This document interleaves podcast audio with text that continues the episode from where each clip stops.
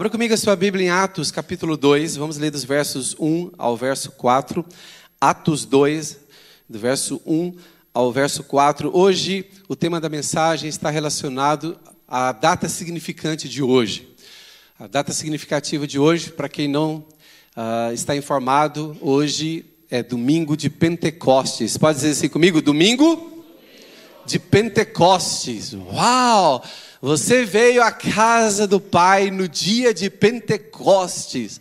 Em todo mundo se comemora hoje esse domingo especial, é, em memória ao é, enchimento do Espírito Santo.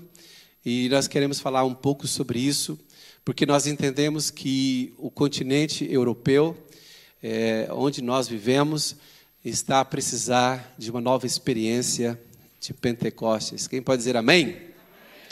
Bem-vindo ao Pentecostes da MCI. Aleluia!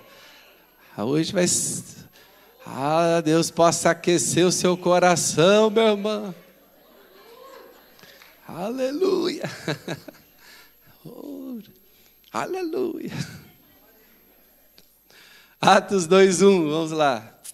Diz assim a palavra: Ao cumprir-se o dia de Pentecostes, estavam todos reunidos no mesmo lugar. De repente, Veio do céu um som como de um vento impetuoso e encheu toda a casa onde estavam assentados. E apareceram distribuídas entre eles línguas como de fogo e pousou uma sobre cada um deles. Todos ficaram cheios do Espírito Santo e passaram a falar em outras línguas segundo o Espírito lhes concedia que falassem. Glória a Deus pela Sua palavra. Queridos irmãos, a festa de Pentecostes é uma festa muito antiga. O povo judeu celebrou esta festa por muitos séculos. Na verdade, ela não se chamava festa de Pentecostes. O nome inicial que foi dado a esta festa era a festa das semanas. Por que festa das semanas? Porque era uma festa que era celebrada durante sete semanas seguidas. Sete vezes sete, a semana tem sete dias, sete semanas, sete vezes sete. Está com a calculadora aí? Sete vezes sete, 49. Então, depois de sete semanas, o dia a seguir, o quinquagésimo dia, no quinquagésimo dia, comemorava-se a festa de Pentecostes. As sete festas que Israel comemorava foram festas estabelecidas por Deus. O nome desta festa, a festa das sete semanas, era uma festa que tinha algumas características específicas. É, a primeira característica era uma festa que deveria ser celebrada com muita alegria. É interessante que a festa de, de das semanas, eu, eu, vou falar a festa das semanas até depois que eu vou chegar no momento em que a festa mudou de nome. Então, a festa das semanas era uma festa relacionada à colheita. Naquela época, irmãos, vamos tentar imaginar centenas de anos antes da, da vinda de Jesus, a vida era muito rural. E a vida girava muito em torno da lavoura, da colheita, da sobrevivência através do, da colheita. Então, se um ano fosse bom de colheita, significava prosperidade para o povo. Se um ano ah, fosse mal na colheita, significava problemas para o povo. Então Deus estabeleceu a festa do Pentecostes para que eles pudessem se alegrar. Era uma festa com muita alegria, em que se comemorava a provisão de Deus, a prosperidade através da colheita. Então era um festejo em função da colheita. Para quem morou em cidades do interior, seja aqui em Portugal ou em outro país, há, há cidades pequenas que até hoje, de alguma maneira, fazem alguma festa e que comemora, digamos, a colheita de algum produto, colheita da soja, do milho de alguma coisa. Mas a festa da colheita em Israel era uma festa que era comemorada basicamente em função da colheita de grãos, que era a colheita da cevada e a colheita do trigo. Eles viviam muito em função, tudo, a maioria das coisas que eles faziam era através da, da, desses grãos, né? a cevada e o trigo. Era uma festa que tinha que ter muita alegria. Sabe que as coisas de Deus têm que ter alegria, tem que ter festa. Deus é um Deus de festa, irmãos. Amém? Olha, Deus gosta tanto de festa que para a nação de Israel, a nação que ele estabeleceu, ele estabeleceu sete festas. Deus gosta de festa. Por isso que o povo de Deus gosta de festa. O povo de Deus sai do culto domingo, vai fazer festa, churrasco, pizza, seja o que for, mas é festa. Nos grupos de vida, tudo é pretexto para fazer festa. Um irmão vai fazer aniversário, festa. Fez um mês que ele fez aniversário, vamos comemorar que, fez, que ele tem um mês atrás ele fez aniversário. O irmão compra um frigorífico, vamos fazer? Vamos fazer comemorar que o irmão comprou um frigorífico. Esses dias a gente foi comemorar que o irmão é, conseguiu o documento de legalização em Portugal. Tudo a gente comemora porque a gente é o povo de Deus. E a gente vê o povo encher na cara de Coca-Cola e Ice Tea. Espero eu. Olha, a festa da, das semanas, a festa da colheita, chamada Festa das Semanas ou Festa da Colheita, era uma festa em que era inclusiva, todos poderiam participar: os filhos, os órfãos, as viúvas, os estrangeiros, os levitas, os servos, os escravos, todos poderiam participar. É uma festa de colheita, uma festa de alegria e uma festa que incluía toda a gente. E é interessante que eles, em Israel, celebravam esta festa todos os anos, sete semanas, e, ou seja, de, de colheita, e no quinquagésimo dia é, seja, é, ali era o culminar da festa. Interessante que ah, na época do Império Grego, na época do Império Grego, quatro séculos antes de Cristo, é que esta festa recebeu o nome de Pentecostes por causa da palavra grega Pentecoste, que significa também quinquagésimo. Visto que esta festa se celebrava no quinquagésimo dia, depois das, da festa das primícias, então essa festa no quarto século, somente no quarto século antes de Cristo, que ela passou a se chamar Pentecostes.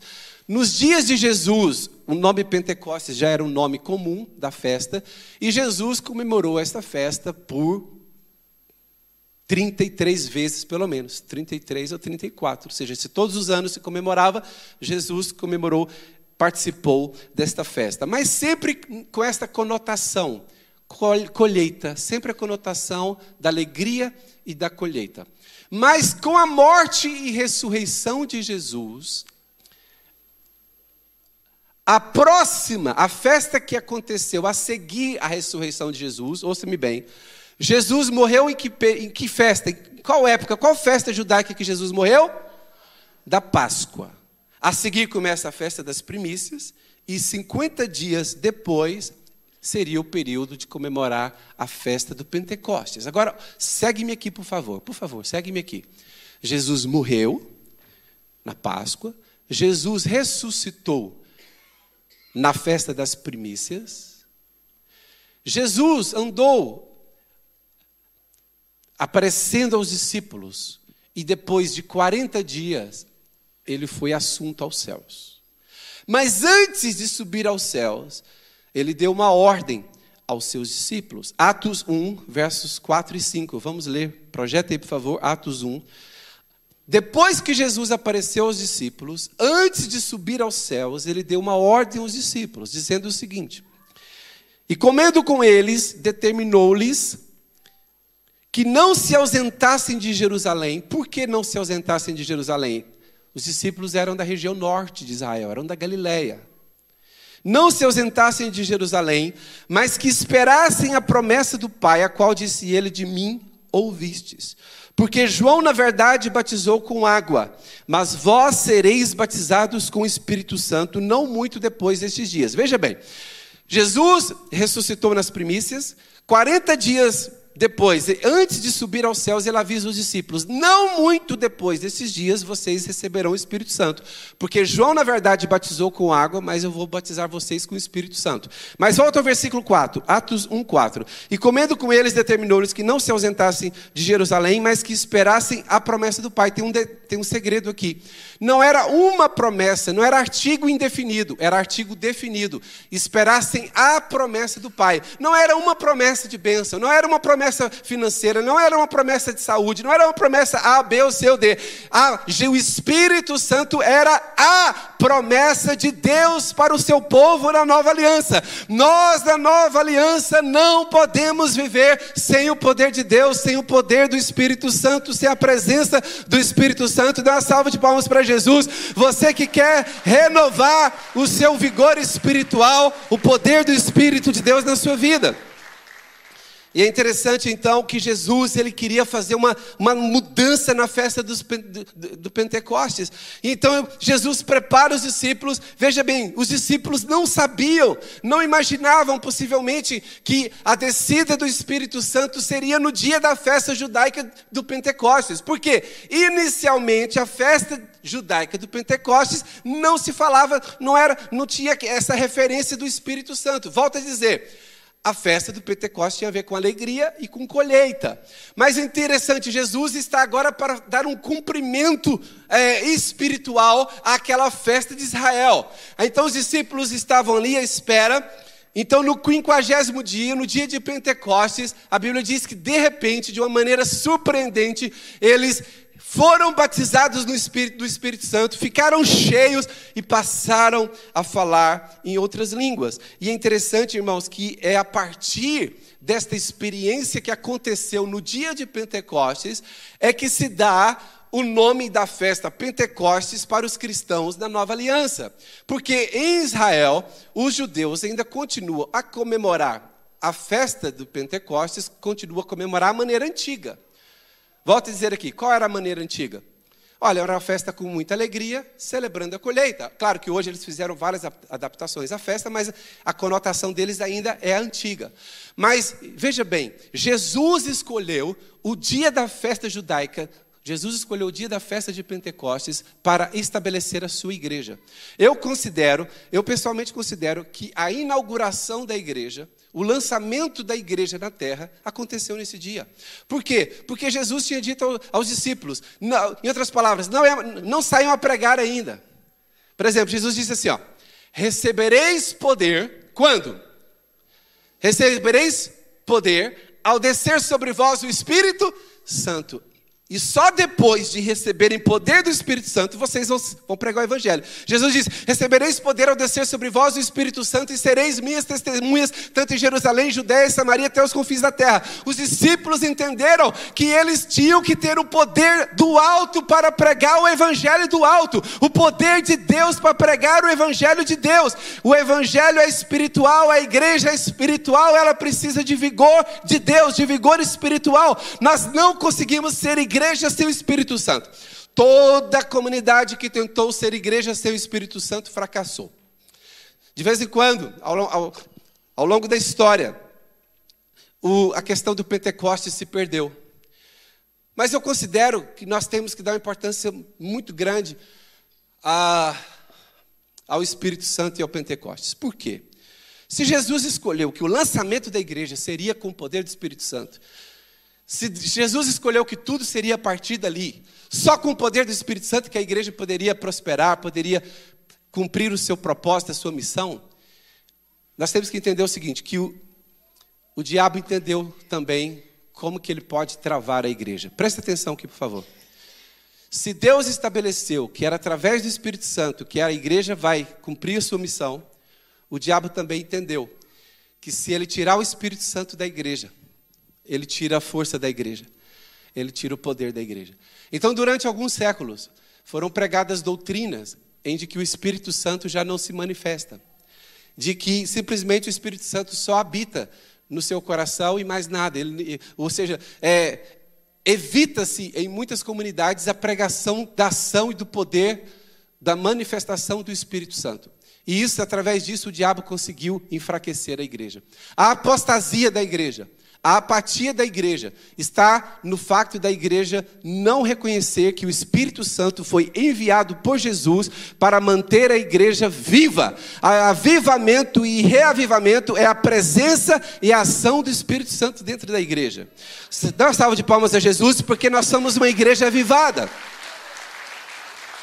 E é interessante Irmãos, é assim, vocês conhecem, para vocês que já conhecem a MCI há mais tempo, vocês sabem que nós somos uma igreja muito, muito tranquila em relação à liberdade é, da ação do Espírito Santo. E, e assim, mas algumas pessoas se fecharam para a manifestação do Espírito Santo. Sabe que há pessoas que gostariam de fazer parte de uma igreja em que se entrasse, se entrasse calado e saísse mudo. Porque na cabeça de algumas pessoas, e, e já até me falaram isso, olha, pastor, aqui na Europa, aqui na Europa as pessoas gostam de um culto silencioso. Calmo, comedido, tranquilo. Sabe, irmãos, é assim, as coisas de Deus não podem ser assim. É claro que eu acho que algumas pessoas têm reticências, têm o pé atrás, têm, têm algum receio da manifestação do Espírito Santo por causa de alguns exageros. A gente sabe que, há, que em alguns lugares houve exageros. Algumas pessoas exageram. Isso é, faz parte da natureza humana. Por quê? Quando o poder do Espírito Santo toca a vida de uma pessoa, se ela não estiver ali muito firme ali, às vezes ela exagera, ela fica assim fora de si. Aí os outros assustam. Mas nós temos que entender o seguinte: não é porque alguém se assusta que nós vamos agora apagar o Espírito Santo. A palavra de Deus diz: não apagueis o Espírito Santo. Então, naquela ideia de que assim, nós não queremos escandalizar, nós não queremos que ninguém fique chateadinho. Então, se você recebeu o Espírito Santo, fica assim. Se conteia, se conteia, se conteia. Até onde você vai se conter? Até onde você vai resistir ao Espírito de Deus? Até a Bíblia diz: não apagueis o Espírito Santo. Sabe, irmãos, mas há pessoas que elas ficaram tão, tipo assim, elas querem passar a ideia de que a igreja é como se fosse um anfiteatro de uma universidade. Não é! Igreja não é. É claro que nós somos bem comportados, por exemplo, vocês estão agora tão bem comportados, parabéns para vocês. Mas igreja, ela tem os momentos também em que há coisas que saem fora, ou seja, daquilo que o homem entende. E foi o que aconteceu no Pentecostes, porque no dia de de Pentecostes, o povo que viu os, os discípulos, 120 cheios do Espírito Santo, estranharam. Irmãos, as pessoas que não conhecem a Deus, elas estranham a manifestação de Deus na vida dos crentes. E a Bíblia diz que o povo estranhou. Sabe, o povo estranhou, mas os discípulos não deixaram de, de, de, fluir no Espírito Santo porque o povo estranhou. Sabe, tem, deixa eu até entrar no assunto aqui. Às vezes na igreja, as pessoas estão comedidas, exageradamente comedidas. Elas entram, elas estão lá no café, elas estão a brincar, elas estão a pular, elas estão a rir. Quando entra aqui no auditório, elas fazem assim.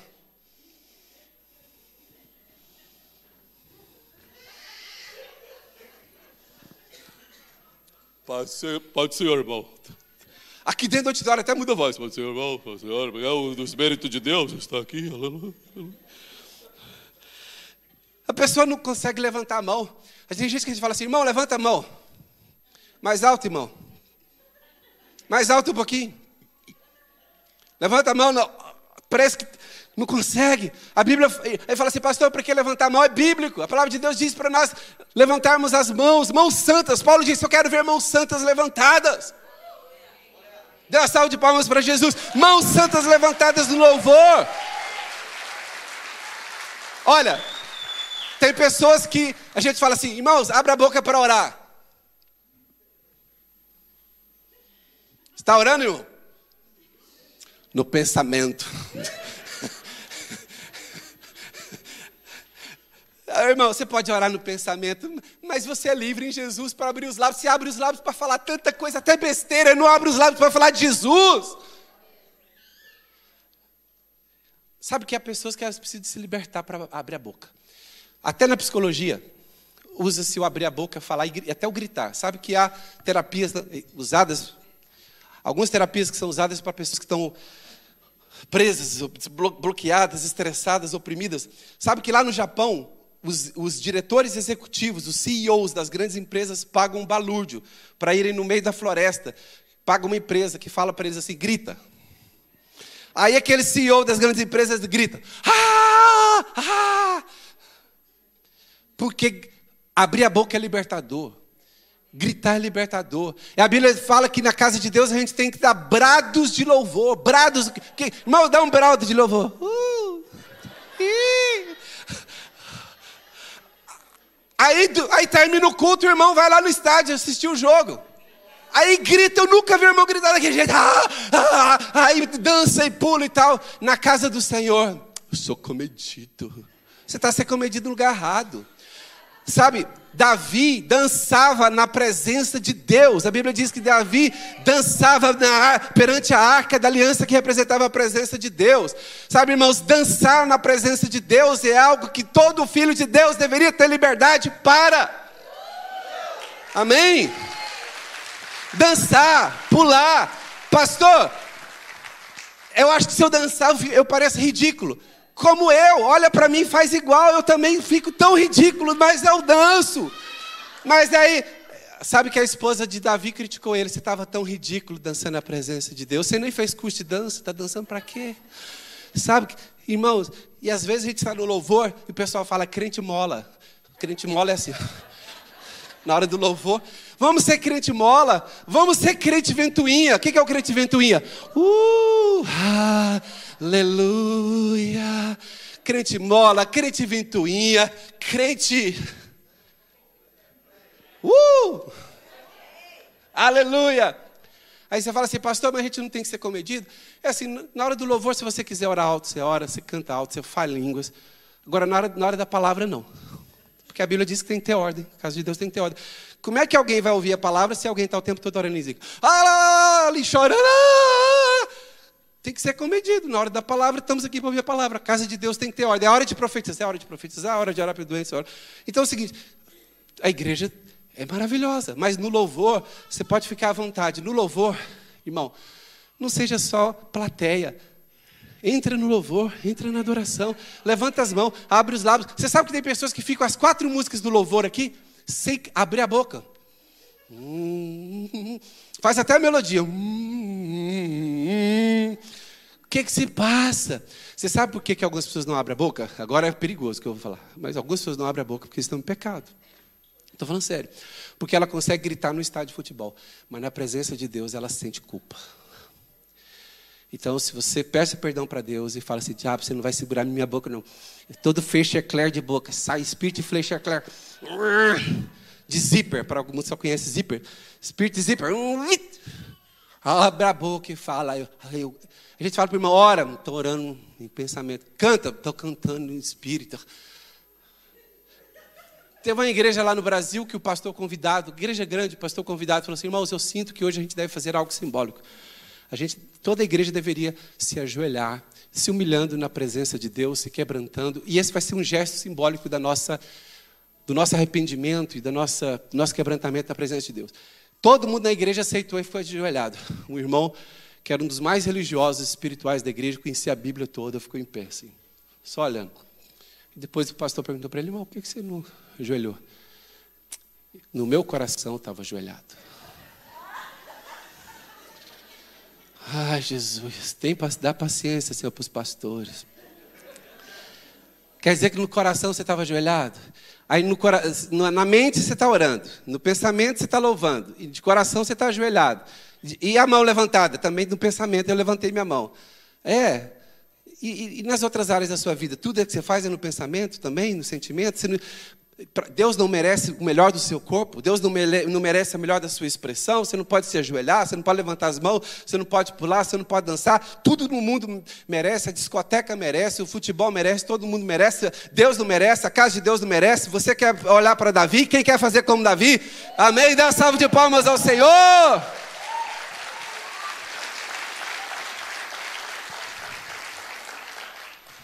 Sabem, povo de Deus tem que ser liberto, tem que ser livre, tem que abrir a boca. Irmãos, a gente às vezes no impacto fala assim, é, repita comigo. A gente fala uma frase, repita comigo, irmão. Parece que é espiritual, a pessoa não consegue abrir a boca. Exemplo, eu vou falar aqui para vocês. Fala assim, eu sou filho de Deus. Todos, eu sou filho de Deus. Fala assim, eu sou filho de Deus. Fica livre agora. Fala, eu sou filho de Deus. Meus pecados estão perdoados pelo sangue de Jesus. E eu posso gritar. E agora levanta e fala: Eu sou livre. Levanta, levanta lá. Eu sou livre. Eu sou livre. Eu sou livre. Eu sou livre para gritar, para cantar. Eu sou filho de Deus. Aleluia. Glórias a Jesus. Aleluia. Deus é bom. Sabe, irmãos? De tanto, de tanto as pessoas falarem que a gente tem que ser comedido demais nas casas, na casa de Deus, nas coisas de Deus. É assim, você traz um convidado na igreja, você traz um visitante. Um convidado na igreja, a pessoa não conhece a fé cristã, com expressão. Aí você traz o seu convidado logo no dia que o pastor vai falar de Pentecostes. Aí a gente chama alguém para orar, a gente toca na pessoa, a pessoa começa, uh, aleluia, uh, Aí, aí você fica com vergonha do visitante, você fala assim, o que, que isso vai pensar? O visitante vai falar assim, o povo daquela igreja é doido. É assim, o que, que você tem que fazer? Você tem que explicar, sabe por quê? Porque quando, no dia do Pentecostes, quando, quando os discípulos começaram a falar em línguas, eles, a manifestação do Espírito Santo fez com que eles tivessem expressões físicas. E as expressões físicas que eles tinham, só para vocês terem uma ideia, na ótica dos, dos vizi, do, da vizinhança, eles estavam como? Como bêbados. Como que bêbado faz?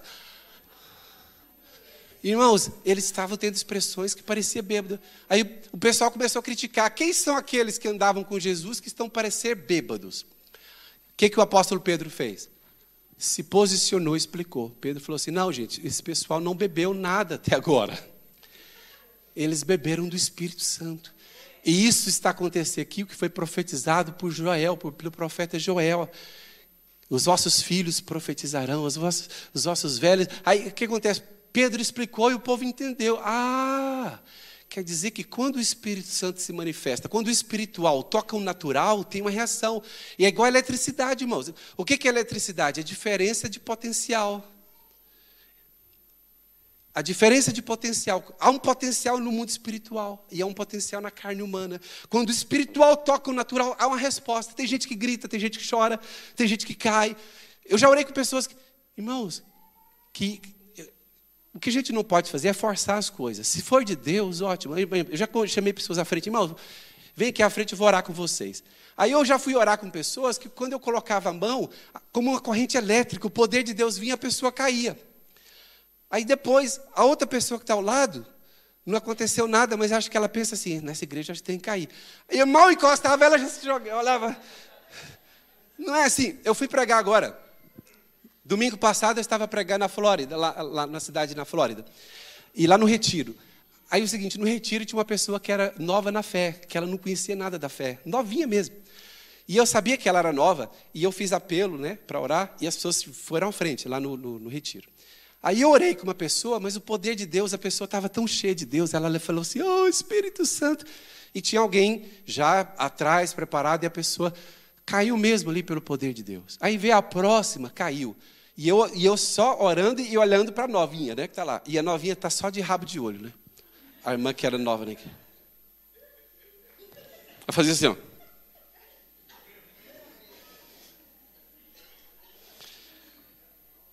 Aí, quando eu fui chegando perto dela, ela já até fez assim, se posicionou, né? Olhou para trás. Tipo assim, isso aqui deve ser padrão aqui. Ela já se preparou.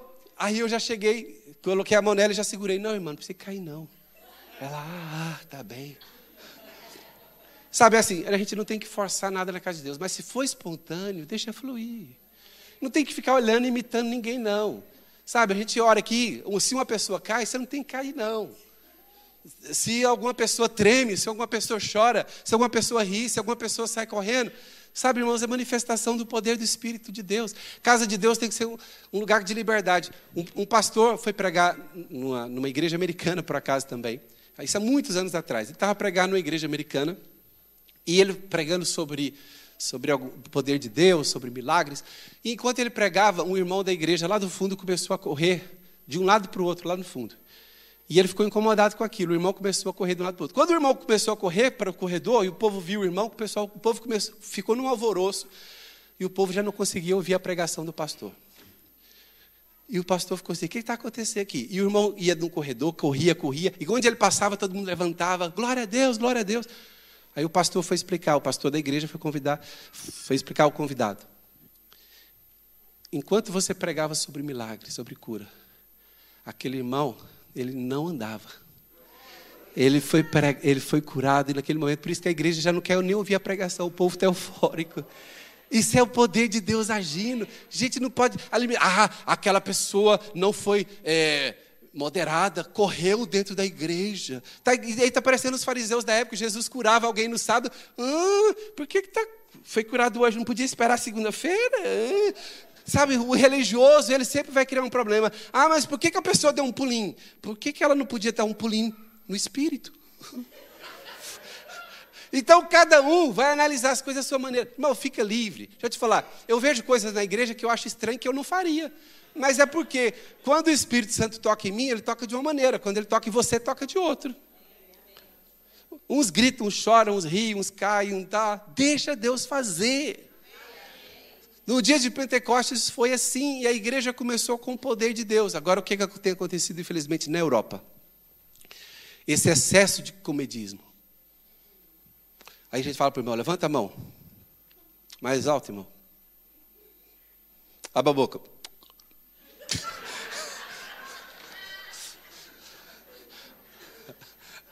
Está parecendo criança, vai, aviãozinho, papapá, papá, aviãozinho, aba a boca. Não, sabe, irmãos, é assim, que triste, que triste. Tantas igrejas na Europa, no continente europeu. O continente europeu que foi um continente de avivamento. Século XVIII, século XIX, os avivalistas aqui na Europa trouxeram o fogo de Deus. Mas, durante, mas em muitos lugares, sabe, no mundo, já não, há, já não havia fogo do Espírito Santo. Só em alguns lugares. O diabo estava tendo sucesso na obra dele. Até que por volta do ano mil, é, 1906. 1906. Quantos anos atrás? 116 anos atrás. Lá em Los Angeles. Aconteceu um pouquinho em alguns outros lugares do mundo, mas o, o principal foi em Los Angeles. Los Angeles, numa rua chamada Rua Azusa.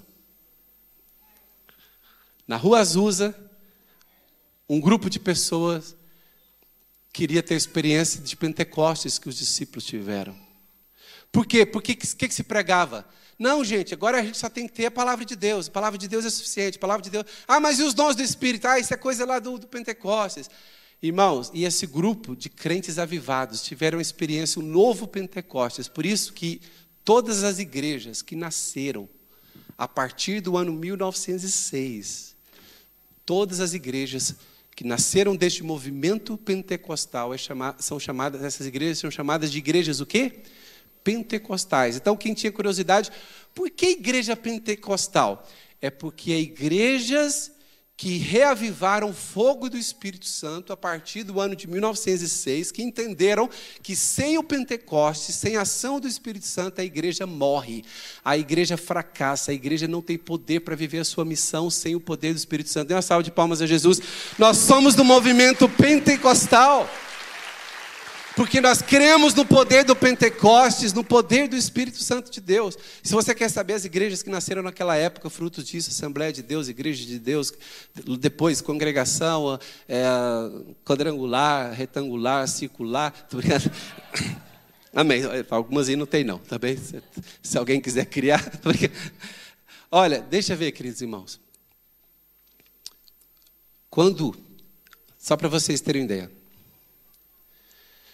o movimento pentecostal ele foi baseado na pregação do, da palavra e foi baseado no mover do Espírito Santo, as duas coisas. E agora eu vou mostrar para vocês o que, que significa o Pentecostes, a festa do Pentecostes depois da ressurreição de Jesus. Como que Jesus alterou o significado da festa no sentido de cumprimento do significado da festa para o significado espiritual. Lembra que para os judeus a festa tinha qual conotação? Alegria e colheita. O que que teve no Pentecostes, na primeira festa de Pentecostes de inauguração da igreja? Houve alegria, houve o batismo no Espírito Santo e houve o quê? Colheita. Quando o apóstolo Pedro pregou, ele nem fez apelo, foram as próprias pessoas que fizeram apelo para elas mesmas. Depois que Pedro pregou, as pessoas Pedro pregou, as pessoas perguntaram: diante de tudo o que você nos disse, o que, que nós temos que fazer? Qual é a resposta que nós temos que dar? Aí Pedro disse: arrependa-se e seja batizado em nome de Jesus Cristo para a remissão dos pecados. Naquele dia a Bíblia diz que foram batizados quase 3 mil pessoas. Então Jesus agora disse o seguinte: a festa do Pentecostes para o cristão significa enchimento do Espírito Santo e salvação de vidas.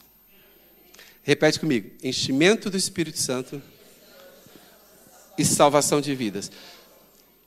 Então, o que é alegria? Enchimento do Espírito Santo. O que é a colheita?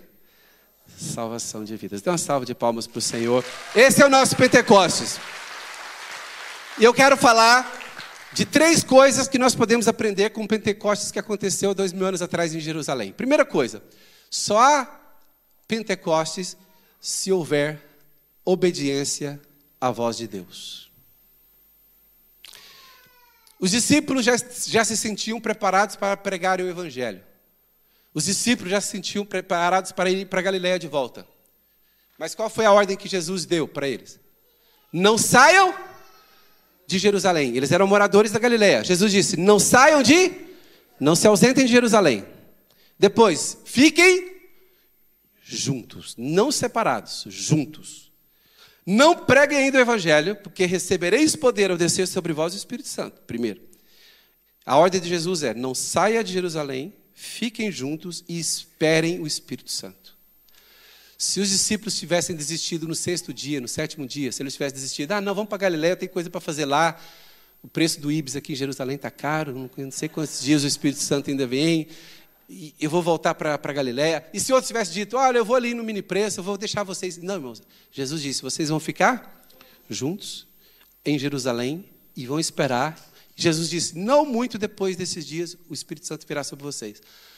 Então, irmãos, os discípulos só receberam o Espírito Santo porque eles obedeceram à instrução de Jesus. Então, se você quer viver uma vida cheia do Espírito Santo, você precisa aprender a obedecer a Deus, a voz de Deus na sua vida.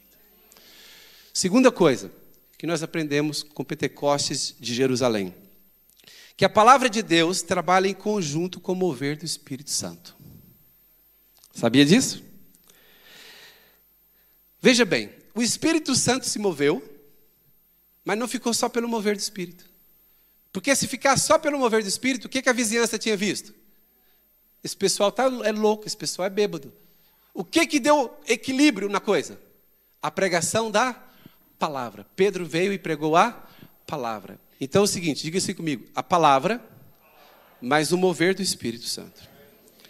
Ou seja, os dois precisam trabalhar juntos. E a terceira coisa que nós aprendemos é que quando há a, pregação da palavra e ao mover do Espírito, acontecem os, surgem os frutos. É como se fosse uma fórmula matemática. Eu estou caminhando agora pelo, para o final, presta muita atenção. É como se Deus tivesse criado uma fórmula matemática. Pregação da palavra mais ação do Espírito é igual salvação de vidas. Vou dizer novamente: pregação da palavra, mais ação do Espírito é igual a salvação de pessoas. O que, que houve no dia de Pentecostes? Houve a pregação da palavra. Houve o que mais? O mover do Espírito. E quantas vidas foram salvas? Três mil. O que, que o diabo tem tentado fazer nesses últimos dois mil anos? Ou ele tira a palavra de uma igreja, e, a palavra, e a igreja, aquela igreja só vira festa, e o povo se escandaliza. Ah, quem é esse povo? Esse povo está doido. Ou o diabo tira a palavra e as pessoas ficam só com, com aquilo do Espírito e, e, e não há frutos. Ou o diabo tira o Espírito Santo e tem só a palavra e aquelas igrejas orgulhosas. Nós somos a igreja da palavra. Mas também não tem salvação. Elas são os 30 da palavra, que amanhã ser 15, que amanhã ser 5. Mas são igreja da palavra. Qual que é a igreja bíblica? A igreja bíblica é a igreja da palavra mais mover do Espírito Santo. Porque é a palavra mais o mover do Espírito que dá fruto, salvação. Tem uma salva de palmas a Jesus. Queridos irmãos, eu e você temos um desafio agora, no Pentecostes do ano 2021. 2022, desculpa. No ano de 2022, no período pós pós pandemia, pós entre aspas, né? pós-pandemia, guerra, confusões, todo tipo de informação nas redes sociais. Eu e você temos uma responsabilidade. Nós não podemos deixar o fogo apagar na Europa. Quem aceita esse desafio? Nós não podemos deixar apagar o fogo na Europa. Pastor, como que eu posso contribuir para que o fogo não, não a chama não, não se apague na Europa? Olha, se já apagou no seu coração, como é que você vai ajudar? Primeira responsabilidade sua é a chama no seu próprio. E eu vou perguntar: você tem coração aquecido para as coisas de Deus? Você tem um coração aquecido para o Espírito Santo? Se houver um avivamento no seu coração, vai haver um avivamento no coração das pessoas que você se relaciona. E você vem para a igreja e é um avivamento na igreja. Sabe o que é uma igreja fria? Uma igreja fria é uma igreja em que as pessoas não estão cheias de Deus e quando elas se ajuntam não faz diferença. Agora, se entrar aqui para o culto uma pessoa cheia de Espírito Santo, entrar outra cheia de Espírito Santo, entrar outra cheia de Espírito Santo, ô oh, glória! Aí Deus começa a operar, aleluia. Então, você vai ficar de pé, enquanto os irmãos do louvor vêm aqui, você vai ficar de pé, você vai levantar os seus braços. Quantos são livres para levantar os braços? Não, não é assim não, não é assim. Olha lá. Quem é livre para levantar as mãos? Quem é livre para abrir os lábios e falar: Jesus, eu amo-te! Uh, eu amo-te, Jesus! E começa a continuar a orar. Quem ora em línguas, começa a orar em línguas. Fica cheio de Espírito Santo e diz: Senhor, obrigado. Obrigado pelo Pentecostes de Jerusalém. Mas hoje eu quero Pentecostes de Sintra. Obrigado, Jesus, pelo Pentecostes de Jerusalém. Mas hoje eu quero Pentecostes de Sintra.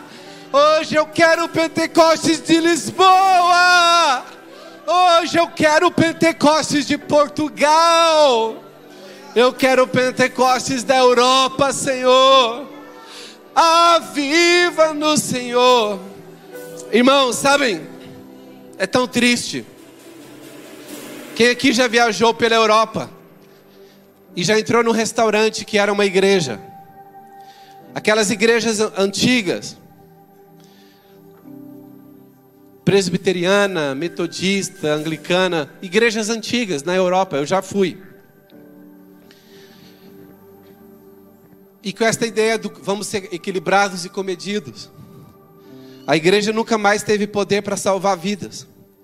E essas igrejas morreram. E porque essas igrejas já não tinham pessoas, tiveram que vender os prédios, aquelas igrejas que eram feitas para ser igreja. Toda a arquitetura da igreja, toda a arquitetura específico para a igreja.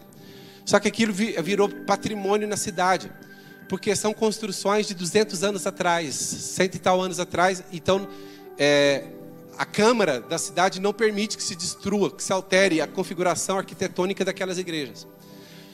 E eles vendem aquelas igrejas para se tornarem restaurantes, e o dono do restaurante adapta a arquitetura, a decoração. E, mas você entra no restaurante e você sabe que ali foi uma igreja. Você entra numa discoteca e sabe que aquela discoteca foi uma igreja.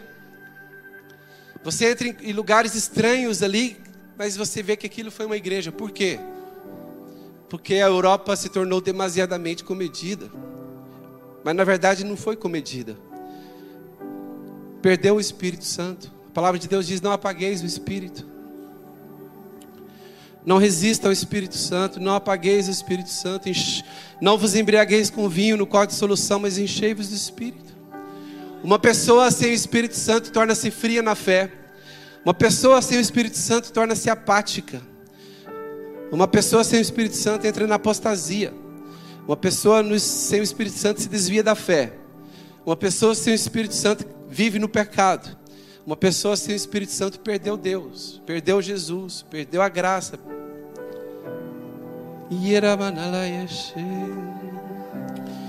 Vamos cantar Yeshua. O nome de Jesus. E com o nome de Jesus você fica cheio do Espírito Santo. Deixa o Espírito Santo encher a sua vida. Fala, Senhor, eu não quero cair nessa armadilha do diabo. Eu não quero cair na armadilha do diabo. Eu não quero perder o Espírito Santo. Eu não quero entrar na apostasia. Eu não quero me tornar frio, espiritualmente apático para as coisas de Deus. Senhor, acende a chama que está tão pequena no meu coração. A chama, acende a chama de novo no meu coração, Senhor. Começa a orar em línguas, oh Yeshua, Yeshua.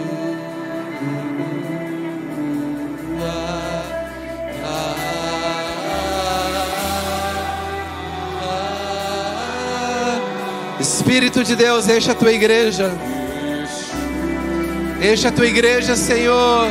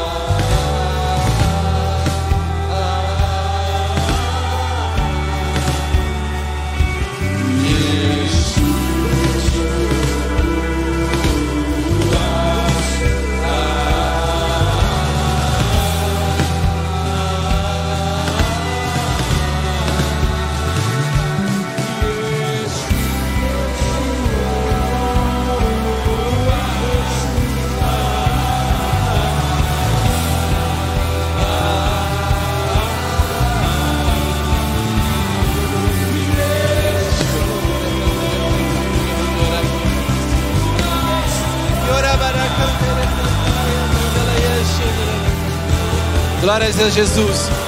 Amém. Levante os seus dois braços bem alto, bem alto, os dois.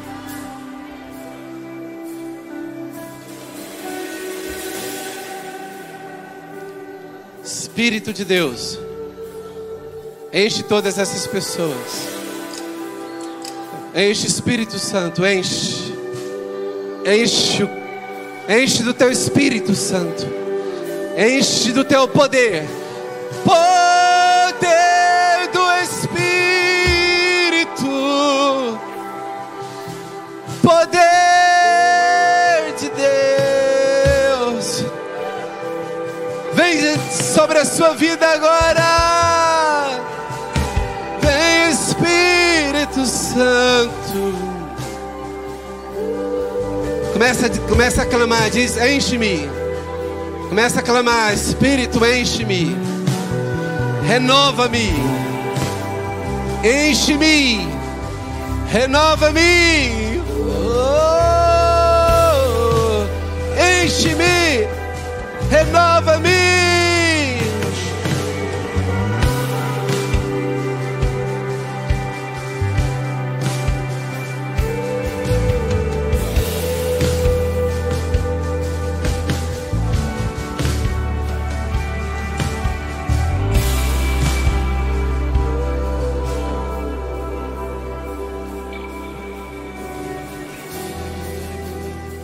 Ora manala kangungu gundura bandala yashe yesh Ira manara kantudura bandala yashe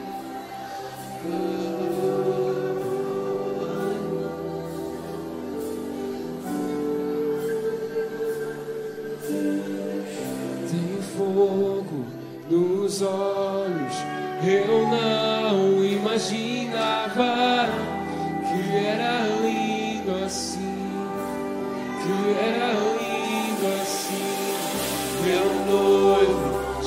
esperado, eu abro a minha casa. Pode curar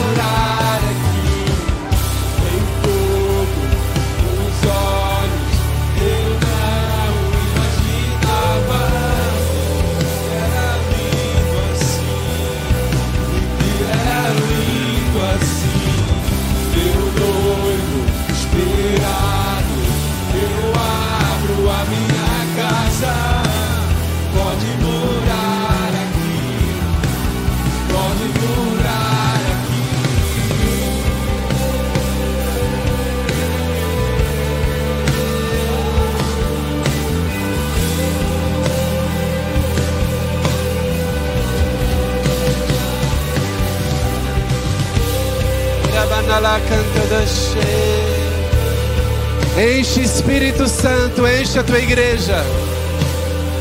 Enche a tua igreja, Jesus, do teu poder. Aleluia. Senhor, tira a frieza do nosso meio. Tira a frieza espiritual. Tira a indiferença. Não haja corações frios na igreja. Haja corações aquecidos pelo Evangelho. Corações aquecidos por missões. Glória a Deus, aleluia. Coloque a sua mão no seu peito e sinta agora o toque do Espírito. Coloque a sua mão direita, a sua mão direita no seu peito e recebe agora o toque do Espírito Santo. E oh, toca Espírito, toca a tua igreja, toca o teu povo, toca aqueles que estão na internet. Toca, ó Deus, em nome de Jesus.